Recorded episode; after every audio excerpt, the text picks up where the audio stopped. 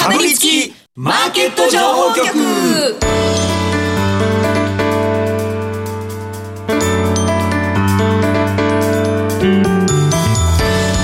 金曜夕方はラジオにかぶりつき皆さん1週間お疲れ様でした。進行役の八木ひとみです。さて今回もこのお二人とお話進めてまいります。ビーコミさんこと坂本慎太郎さんそしてスパローズ大和勝孝さんです。よろしくお願いします。お願いします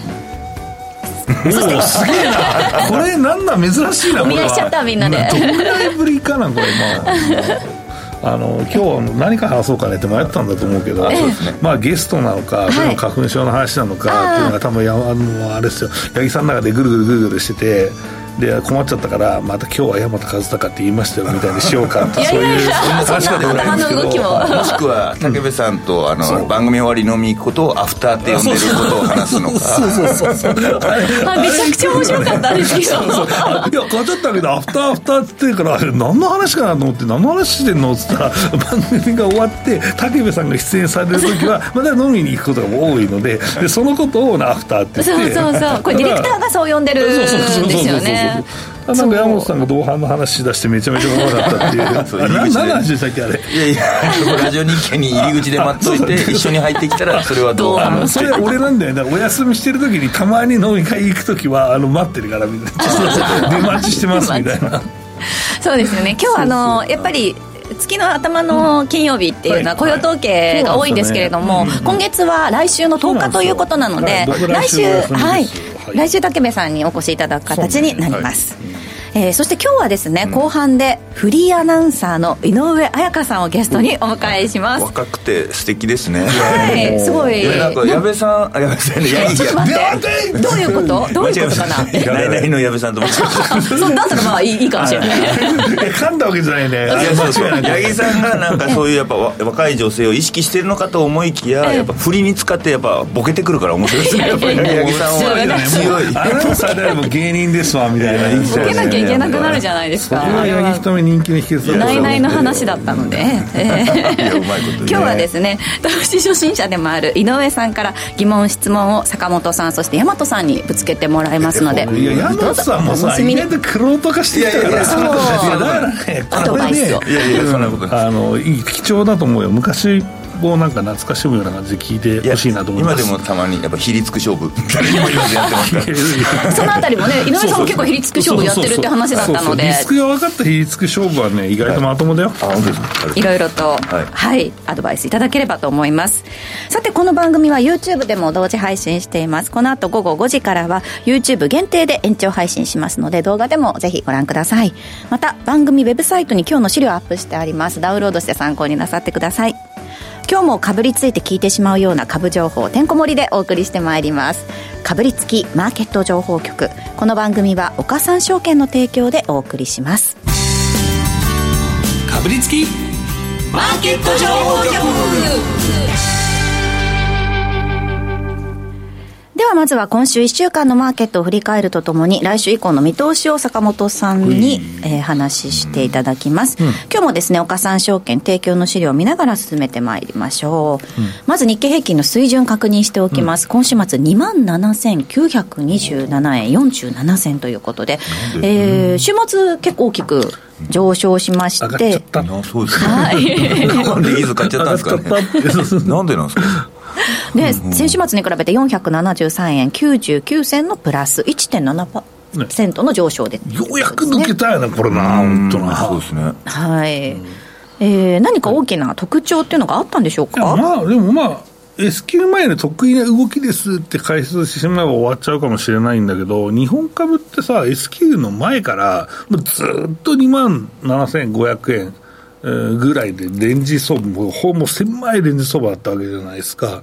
で、まあ、需給見ても外国人がずっと買ってたし、まあちょっと最新のやつはちょっと売ってたんだけど、現物で。まあ、ずっと買ってたし、いや、日本ってやっぱちょっと見直されてんだよねって僕は思ったんですよ。まあこれが買い戻してあってもね、売りのね。えーでもまあ、あの、見直されてんだなと思ってましたよ。で、業績も、まあそんなに良くないよね。ただまあ、米国とかの業績の下方修正がずっと続いてきた状況よりは全然ましで、やっ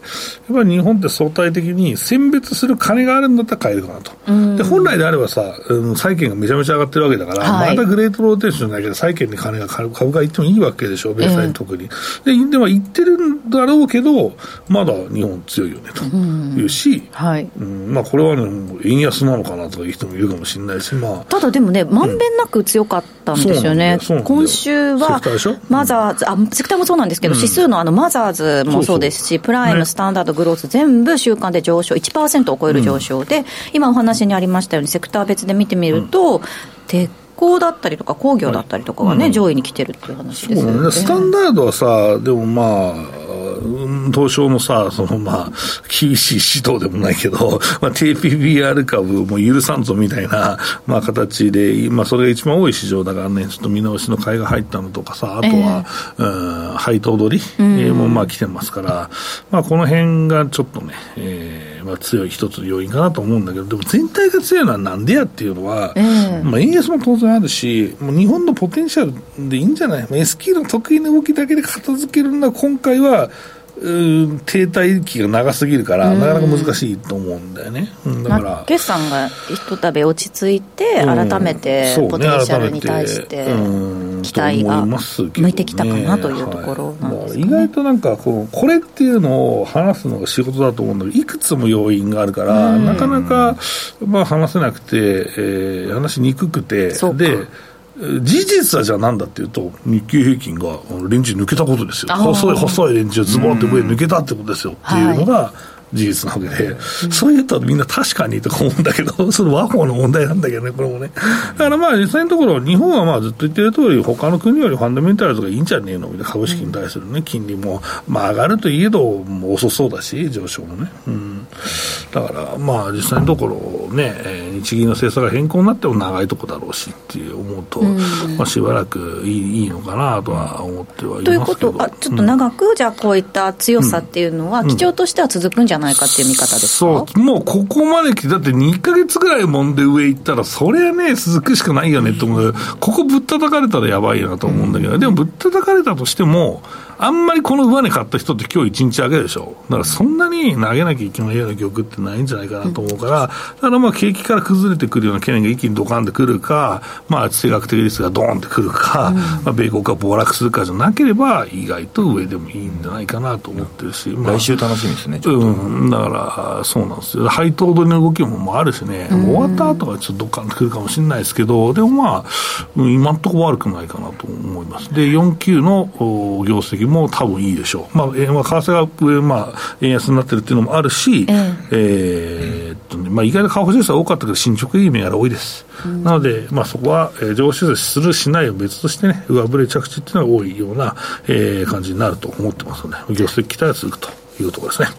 では、個別でも確認していきましょうか。えー、東証プライム市場の上昇率顔を出している上位に顔を出している銘柄見ていきますまずは、えー、5位に顔を出している3393のスターティアホールディングスこちらは18%、19%近い週間での上昇となりました、はい、うん、ここはまあ大幅な増配というのがまあ一つね、えー、まあ材料になりまして、まあね、うんと、期末から7円が29円になって年間で34円ですと、ね、いうことで、まあこの株価にすればね、えー、一応まあ高配当までいかないかもしれないですけど、まあ高めな配当の、えー、中に入ってきたなという一つ、まあ平均より上っていうのがいいかな。うん、で、えー、っと、あとは、うん、材料、食器の材料は、うんと、パワポでウェブサイトが作れますみたいな、そういうリリースが出てますね。意外とないじゃないのかな、わかんないですけどね、僕もホームページ作るソフト使ってないので、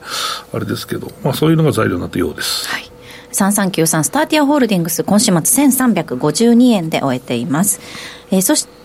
上位2位に顔を出している6036のキーパー技研も見ていきましょう、うん、こちらは週間で25%を超える上昇でした、はい、これはね、まあ、あの車のコーティングをする会社なんですね、よくガソリンスタンドにあの併設されてるコーティングしますとかいうのがあるじゃないですか、はい、まあ、あれはまあここの資材とか、まあ、研修とか受けた、まあ、ガソリンスタンドのスタッフが、うん、あのコーティングするっていう形なんですけど、意外とね、このね、15年、20年ぐらいかな、車にコーティングするっていう文化がだんだんだんだん根付いてきた気がする。あの、まあ、ディーラーとかでもコーティングが普通にオプションとしても一番のそのよく選択されるオプションぐらいについてるし、うん、まあ、一番選択されるのは多分マットのセットとか、多分あのコンソールとかそういうのだと思うので、もうその次にもあのコーティングっていうのが書いてあるし、まあ、意外と、まあ、僕も車買うときにやっぱコーティングすると多いですか？と結構多いっすよみたいな。コーティングしたら何？汚れがつかないんですか？汚れはつきにくい。まあ、いろんなコーティングあるけど、基本は汚れが、あの雨降ると、あのヒューって流れるとか、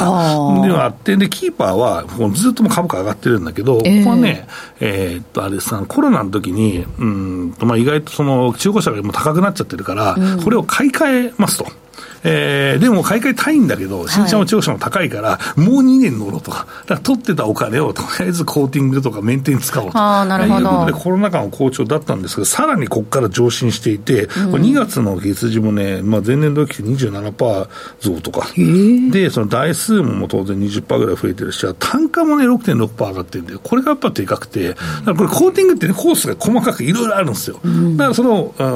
そのもっと高級なコースの方にあの乗っていると。えー、いうところで、まあ、これ、コメントでも書いてあるんですけど、まあ、昔ね、はい、あのこれは番組とかでもね、えー、紹介、コロナの時のね、話とか紹介したと思うんですけど、そこからさらにね、やっぱこれ、文化として根付いてきたんじゃねえかと、うん、いうのがあるのと、えー、じゃないとこんな増え方しないし、あと一回やった人が次やるときは、もうちょっといいのしてえなとかいうことで、違いが分かるんですか、ね、そうそうそう、だから単価が上がるのよ、そうなんですよ。そう。だからそういう意味では、非常にね、えーと、個人投資家も分かりやすいね、銘柄なのかなと思うし、まあ、実感もね、えー、感じられるものだと思うので、まあ、うん、そうね、やっぱりやった方が綺麗だなっていうのは、やると分かる、やる人増えてくると、それがまあ文化というか、基本的な、そうやるものになるから、それがぐるぐる回り出すと、ど。んどんどんどん使う人が増えてくるんですよ。だからここは、まあ、そういうサイクルに入ったのかもしれないというふうに分析しておこうかなと思います。6036キーパー技研ですが、今週末4700円で終えています。えー、もう一銘柄見ていきましょう。今度は20位に顔を出しています5352の黒崎播磨ですね。うん、えー、こちら週間で12%を超える上昇でした。はい、えっ、ー、と、黒崎播磨はですね、耐火レンガの会社です。耐火レンガ。はい。あの、まあ、耐火レンガの会社で、まあ、新日鉄、旧新日鉄とかなり密接な、まあ、会社で、うん、まあ、えー、北九州とかにも会社があるんですけど、うん、まあ、えー、っとね、この、例えば、鉄鋼、航路って、鉄鉱石を、えー、コークス、で溶かして作るわけなんですけど、はい、その、えーと、とでかい航路っていうものすごいでかいその、えー、なんだろうな、えー炉炉があるんですよ、その溶かす、でそこを補修するとか、まあ、それそれをその出してきて、えー、鉄をその出してきて作るときに、その添加剤みたいな、この打ち込みみたいなやつで、簡単に言うと、そばで打ち込みみたいなやつをぐっとかやると、はい、そうそういうのとか、まあ、いろんなその、まあ、資材とかね、うん、えー、あとは、えっと、補修メンテやってる会社なんですよ。うん、で、まあ、これ同じような、えー、品川リフラっていう会社もあるんですけど、この定期メンテがね、一応ね、今期、まあ、黒崎の方が多い。かなと思うんですよ、前期、今期。その前の前の期ぐらいは品川の方が多かったんだけど、だからこっちが来るんじゃないっていう話は、確か番組でもしてたと思って、で、あとは、鉄鋼の、えー、銘柄の物色が幅広く広がっていますと。鉄鋼会社が儲かると、こういう、えー、資材とか、あとは修理とかしてくれる会社の単価をまあ上げていいかなとかになるので、やっぱり収益期待がある。もともと安くていい業績を出してる会社だったんだけど、ようやくですね、えー、投資家がですね、これをね、見初める機会がね、来たなというところですかね。鉄鋼関連銘柄っていうことそうそう、関連銘柄があって、やっぱり鉄鋼が儲かると、周辺も儲かる。だから車と車の部品みたいな。そうそうそうそうなんですよ。全く同じな感じです、後に上がるんですか、やっぱ、そうそうそうそうそうそう、協力的会社的なお付き合いの仕方なので。そうか、じゃあ先に鉄鋼が上がって、ちょっと出遅れたなっていう時は、こういうところに行くっていうのを覚えておくと。そうそうそうそう。いいんですね。鉄鋼関連銘柄ですね。だから鉄鋼業じゃないから分かんない人ガラス土石製品のセクターに入ってます。はい。これがファンダメンタルの積み重ねで大事なところなんですね、これはね。あ、ほら、黒崎銘柄、推奨銘柄って書いてるでしょ。意外と最近調子いいんだよ、知っとかないと。黒崎って僕、一番近所の実家の町なんですよ。あの黒崎屋で、そうなんです。八幡西区の黒崎。確か本社あるよね、あそこにね。あ、そうなんですね。5352黒崎播磨ですが、今週末6890円で終えています。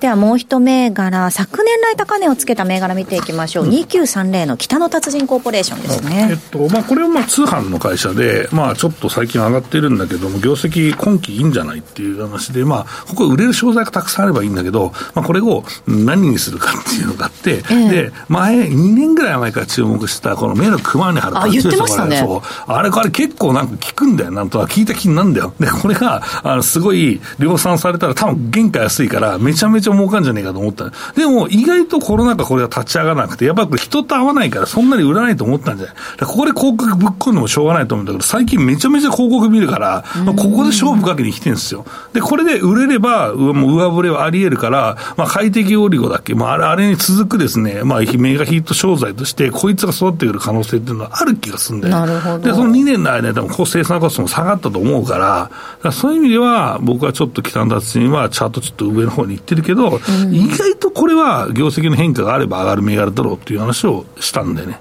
あだから意外とまだ上がっとるねと、そんな話でございます。2930北の達人ホールディングスですが、えー、今日ですね、360円まで上昇する場面がありまして、北の達人コーポレーションですが、今日、えっ、ー、と、360円まで上昇する場面がありまして、えー、ね、昨年来高値を更新しています。終値は354円でした。この後はゲストの井上彩香さんにお話を伺っていきます。ここでお知らせです。岡さんオンライン。岡さんオンラインなら、口座開設から最大3ヶ月間、現物信用取引手数料を全額キャッシュバックいたします。キャッシュバック金額に上限はありません。さらに、キャッシュバック期間終了後も、定額プランなら、売買代金100万円まで取引手数料が毎日無料。株主優待銘柄も取引手数料が無料です。現物、信用、合わせて最大200万円まで毎日無料。手数料に自信あり。株式取引なら岡三オンライン。岡三オンラインは岡三証券株式会社の事業部門の一つです。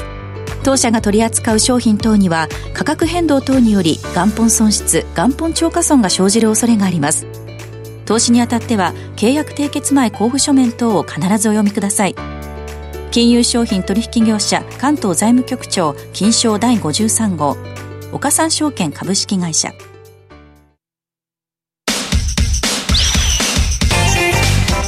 株式マーケット情報局ここからは本日のゲスト、井上彩香さんにも加わっていただきます。よろしくお願いします。よろしくお願いします。えー、ラジオ日程お聞きの皆さんはね、もうすでにご存知だと思うんですけれども、ご紹介をさせていただきます。井上さんは新潟県出身でいらっしゃいます。2015年にミス独協大学のグランプリに選ばれまして、その後、新潟総合テレビのアナウンサーを経て、現在はフリーアナウンサーとして活躍中です。2020年にザ・マネーでラジオ日経に出演して以降、各社の経済投資分野の番組やコンテンツにも出演されています。その頃から投資を始めた、はい、ということですね。そうですね。あの、アメリカ株は1単元から買える、1単元が1株から買えるので、うん、最初はアメリカ株をこう、ちょっとずつ買うっていう、もう、ただ買うっていう投資を始めてました。うん、はい。ただ、あの、日本株で個別を買うのは、うん、本当に最近になってからなんですが、なので、個人投資家と言っていいのかっていうぐらいのまだまだひよっこなんですが。今日はね、そのひよっこ投資家である井上さんの投資スタイルをですね、はい、坂本さんだったり、大和さんに分析してもらって。あれなんですけど、思ったことはい。すごい貴重な機会ですね。はい、投資をする上での疑問、質問を解決してもらいましょう、ということで、よろしくお願いします。お願いします。早速、井上さんのトレードスタイルっていうのは、そうですね、あの最初はあの信用口座を開いて、ちょっと、1日1利益稼ごうというところで、あの今年からちょっと頑張ってるんですが、それでデイトレをしようと思ったんですが、基本的には2、3日から数週間の短期間で売買を完結させるスイングトレードでやっております。これなんでそのスイングトレードにしたんですか？そうですね、あの、やっぱ入ったタイミングで、あの、思うように動かない時もやはりあるので、うん、そんな時に、あの、まあ、中長期の視点を持って、えー、保持しとくというか、ホールドしていたら、まあ、数週間の、こう、売買があったっていう感じですかね。はい。まあ、最初の方いいよね、はい。最初の方僕もすごい短かったんですけど、やっぱり2、3日持ってたら、なんでこんな動くの？みたいな。そうなんですよ。あ S q ってなんか動くんだとか。なんか。かいきなり気配見たらストップ高やおっしゃーとか言って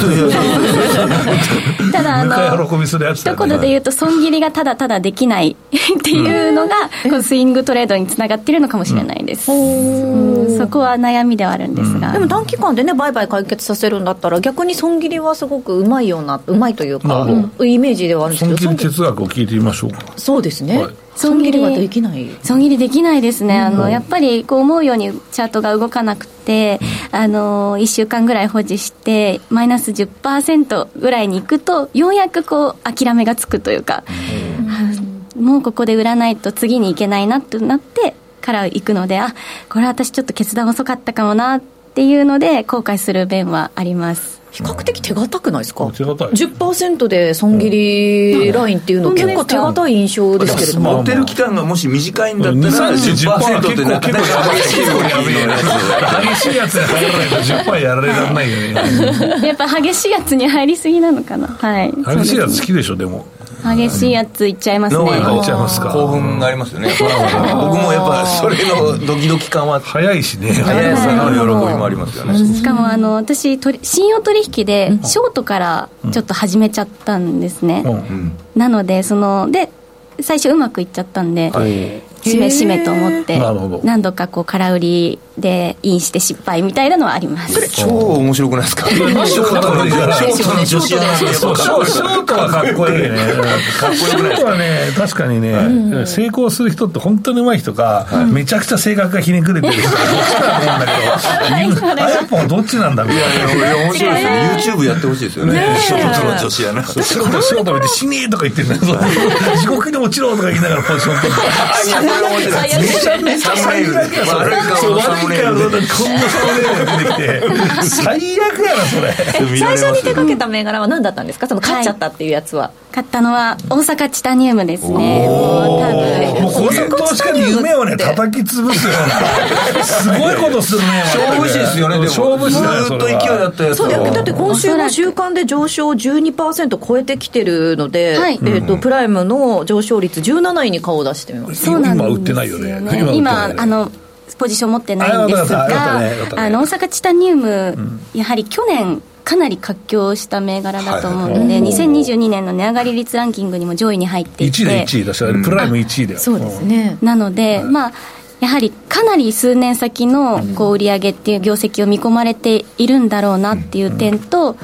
あとはボーイング社の決算なんかもこう見てみてあこれはちょっと大阪チタニウムの決算またぎを決算またいで。挑戦しようと思い今チャート出てるんですが。ええな俺絶対できねえよそれまあいいやとりあえず聞こうはいはいはい。であの見事に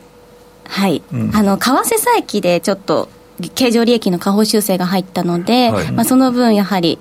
あのネガティブな情報として捉えられてかなり下げてくれました、ここすごいとこ取れましたね。めちゃくちゃ。まあいやまああれじゃないですか。窓開けで一旦下げたところだけで売るわけじゃなくてもうちょっと持ってたってことですか？そうですね。やっぱり1日だけで完結しないというかその前に東宝チタニウムの決算があったので、その動きとやはり連動はするかなと思いその東宝チタニウムも23日下げ続けたので、ちょっとそれも見てすごいなあの持ってました。みんなの絶望は一日で終わんねえんだよ。たくさん期待があったそうですねだから今のところは、ボーイングの決算についてはあれはねあんまり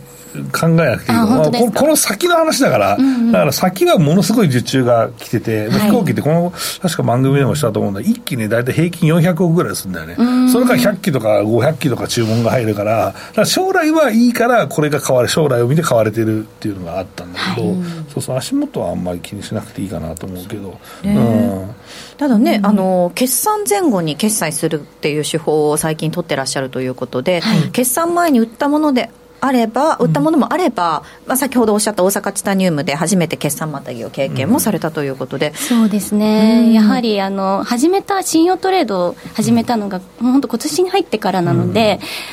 初めての決算またぎだったんですが、あの翔翔さんは3勝3敗で、まあ、勝ちもあり、今のような大阪チタニウムのような勝ちもあったんですが、もちろん負けもあったという感じで。ータルで30%ならでかいの買って